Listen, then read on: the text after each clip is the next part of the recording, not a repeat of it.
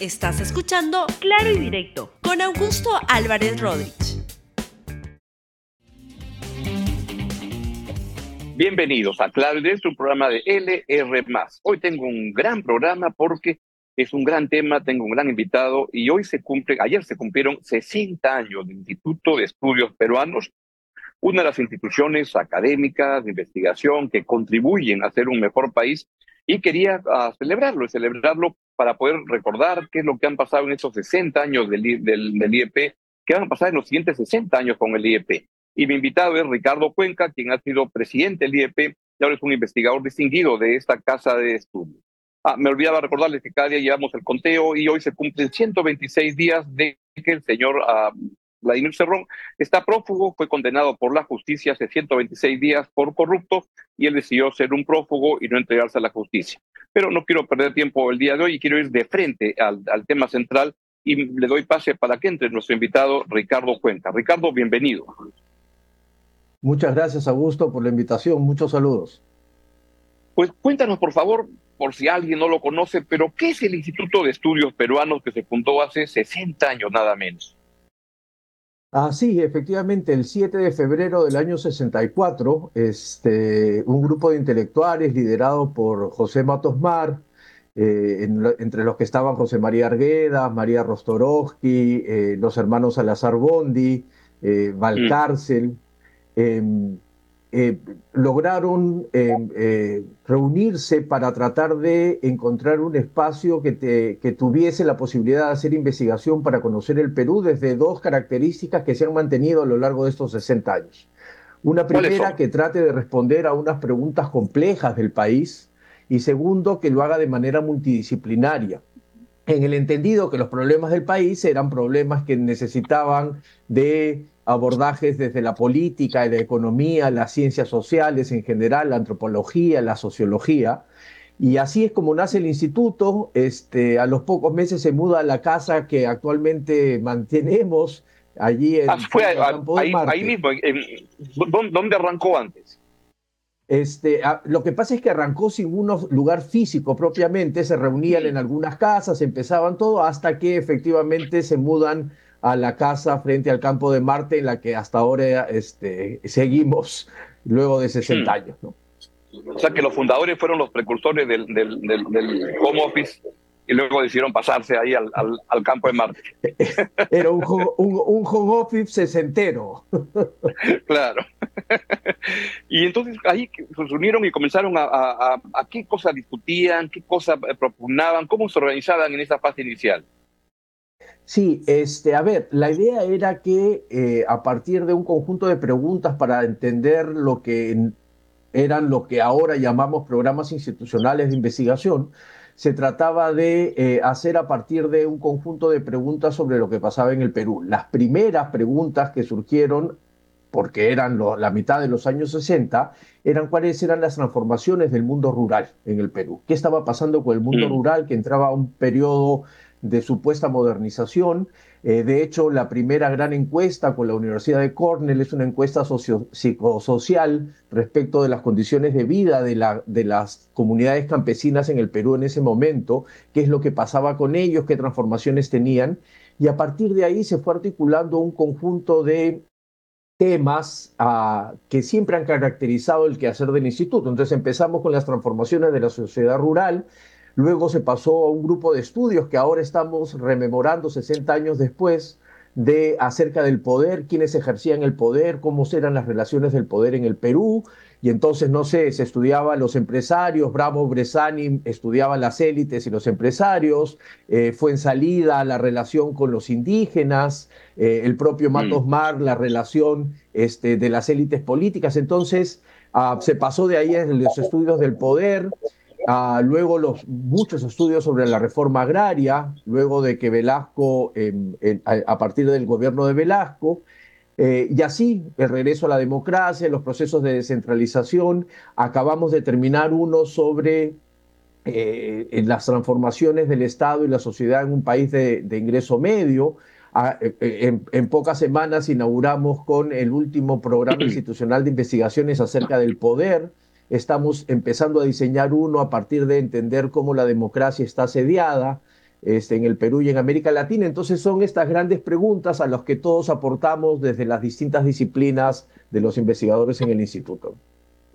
En el camino hay una figura que, que, le da un carácter al IEP que creo que como continúa hasta ahora, que es Julio, Julio Kotler, ¿no? ¿Qué, significó la presencia de Julio Kotler para forjar este espíritu, este carácter, este estilo que tiene el IEP? A ver, quienes tuvimos la suerte de estar cerca de Julio, de conversar con él, de trabajar con él, este, creo que coincidimos en dos cosas, por lo menos son las que propongo que Julio nos ha dejado como impronta, ¿no? Uno, una primera es que la academia y la política tienen que estar juntas y por eso hay que tener una voz pública respecto de las cosas que pasan en el país. Que la opinión esté basada en investigaciones, en reflexiones, pero que no sea un trabajo solo académico. ¿no? Y es por eso que al instituto van políticos, a, sentarse a conversar en nuestras mesas verdes, ¿no es cierto?, estos espacios de intercambio eh, que tenemos eh, en el instituto.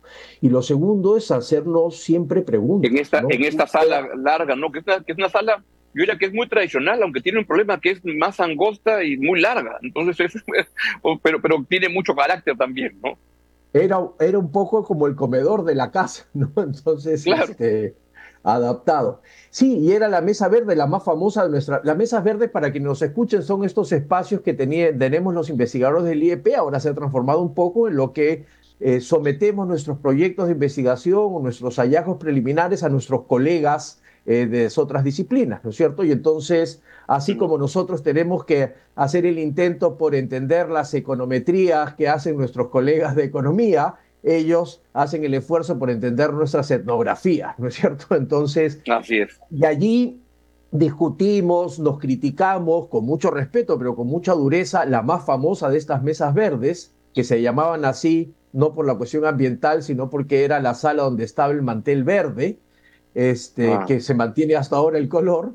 Eh, la más famosa de estas mesas verdes fue la presentación de, José María Arguedas, de todas las Claro, cuéntanos a, todos ¿qué, es lo que pasó ahí, porque fue un hecho tan, tan importante que marcó mucho la, vida y, con, con, José María Arguedas. No cuéntanos, por favor, para que todos podamos eh, saberlo, ah, rememorarlo.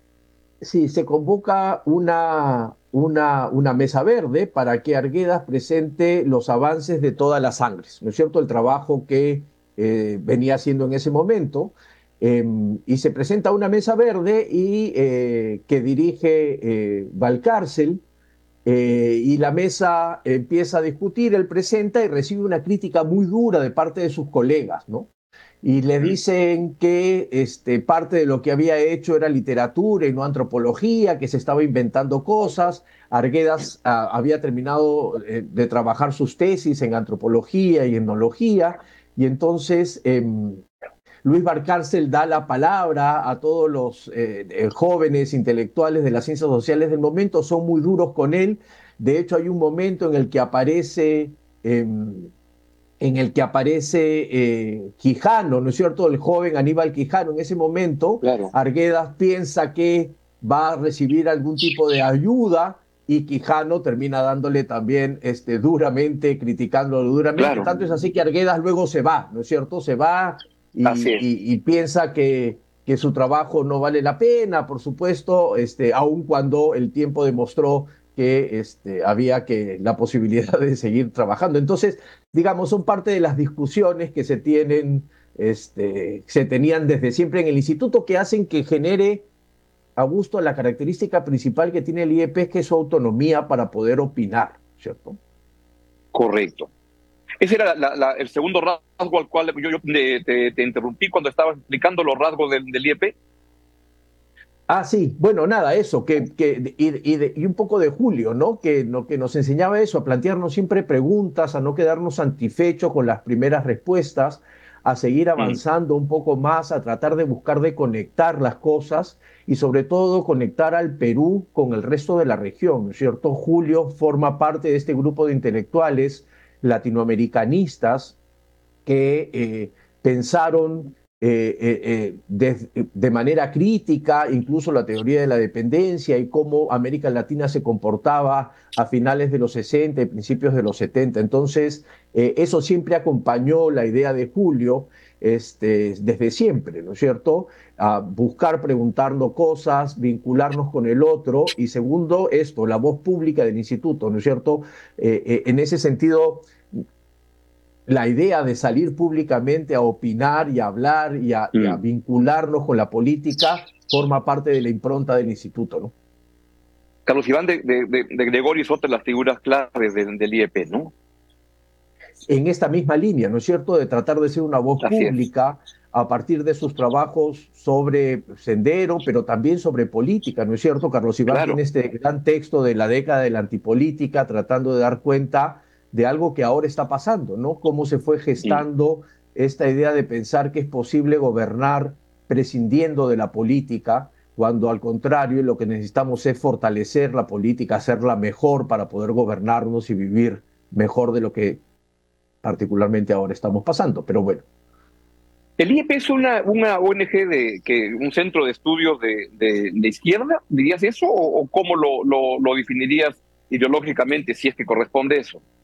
Sí, no creo que sea de izquierda, lo que sí creo es que es, mucho, es mucho más progresista que conservador en ese sentido, pero allá adentro vemos gente más de izquierda, más de derecha, más de centro, que eh, al contrario estamos en capacidad de poder sentarnos a conversar y discutir algunas ideas para tratar de conseguir un mínimo acuerdo que aún en disensos o aún en consensos. Entonces, em, lo que sí somos es totalmente, eh, digamos, buscamos la mayor independencia y autonomía a partir de justamente nuestro trabajo, que es hacer investigación. ¿Dirías que eh, hoy en día el, el, IEP en estas encuestas que hacen la encuesta El Poder y una serie de rankings aparece como uno de los centros de investigación más prestigiosos y más influyentes en el Perú, y no es el que más, que más influye? ¿Por qué ocurrió esto? ¿Por la presencia de, personalidades del, del, IEP en la política, siendo ministros, Carolina Trivelli, tú, una serie de personas. ¿Qué fue lo que hizo que el IEP se volviera hoy día una, una referencia para asuntos políticos en el país, en el plano de las ideas de, de políticas públicas? Dos cosas. Una ya la mencionábamos, Augusto, que es esta idea de que efectivamente el compromiso del instituto es con el Perú, con el país, y cómo desde nuestra trabajo cotidiano, que es hacer investigación lo más rigurosa posible, podamos aportar a la política del país, ¿no es cierto? No creemos que academia y política tienen que ir de la mano.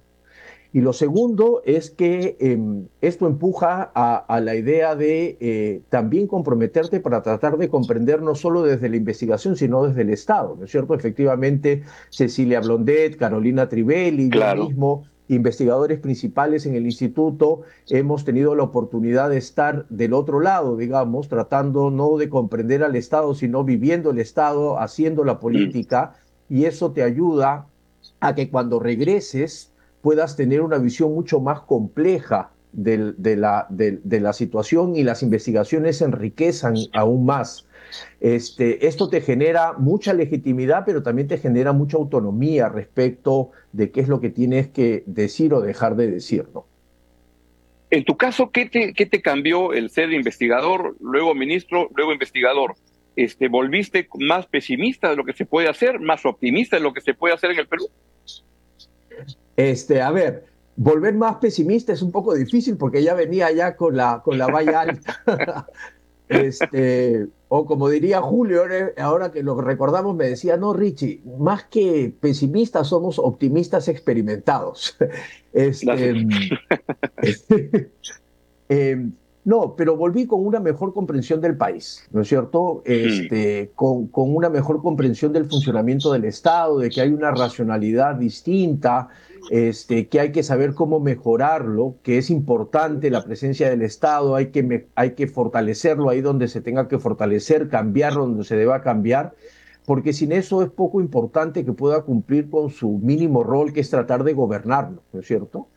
Y lo segundo que, que, aprendí y que me está sirviendo ahora para lo que justamente estoy escribiendo, tiene que ver con cómo hay algunos otros elementos que hacen que democracia y política tenga que ser fortalecida más allá de los cambios en las normas, en las reglas de mm. juego, en las instituciones, que tiene que ver en la relación con las personas, ¿no es cierto? Allí donde yo reconozco que el otro es un sujeto razonable para poder discutir, es decir, se convierte en un sujeto político, es probable que pueda fortalecerse las relaciones democráticas y las relaciones políticas, ¿no? Entonces, digamos, a mí particularmente me sirvió mucho, independientemente de las cosas propias sectoriales, ¿no es cierto?, que había que, impulsar en un contexto particular del gobierno de transición, de la pandemia, de la segunda ola, era tratar de ser mucho más justo en mi comprensión del funcionamiento del Estado y en la formulación de las políticas públicas.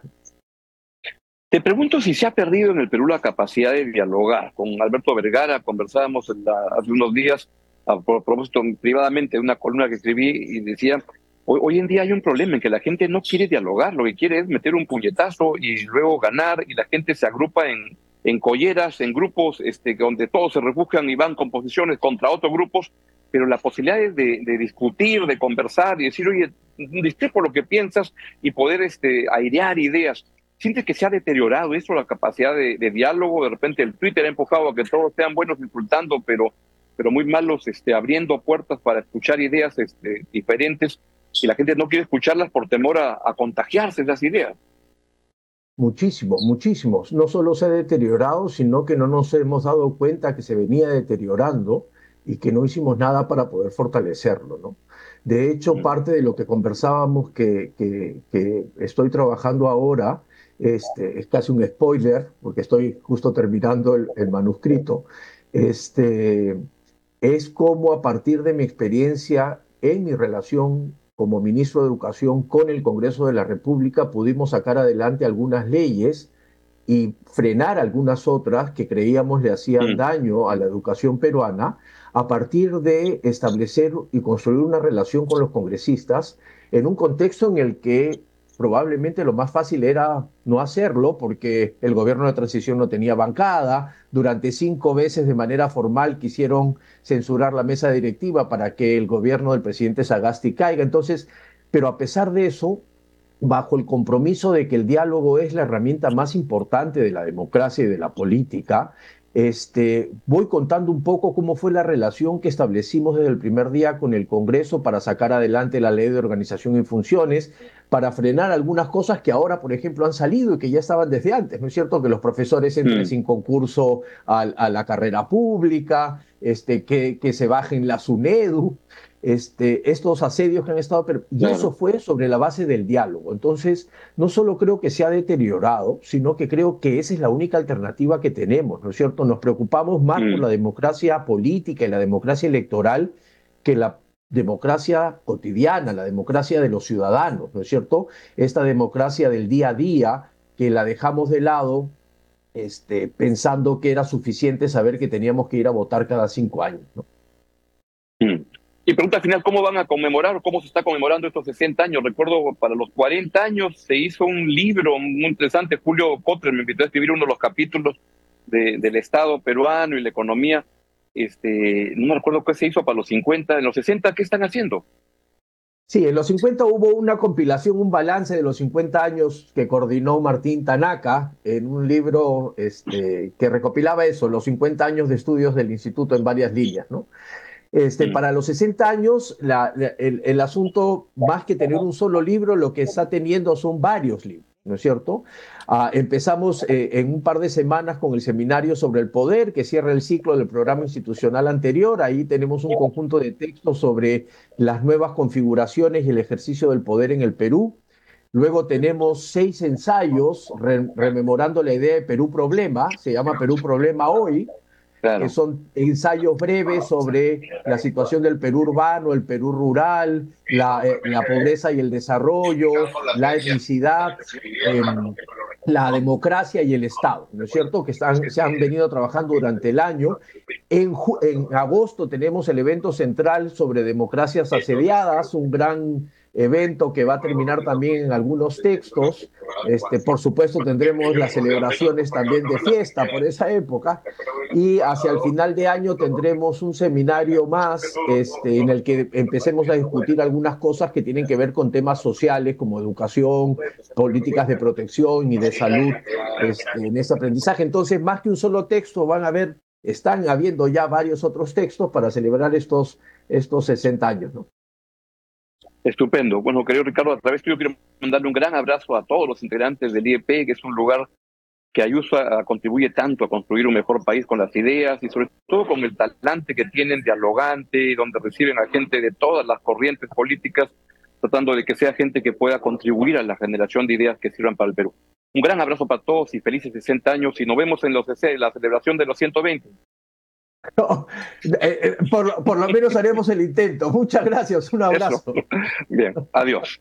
Muy bien, ha sido Ricardo Cuenca, distinguido investigador del IEP, que está cumpliendo este año 60 años. De esta manera llegamos al final del programa y los dejo con la excelente programación del R+, y que tengan un gran día. Adiós. Gracias por escuchar Claro y Directo con Augusto Álvarez Rodríguez. Suscríbete para que disfrutes más contenidos.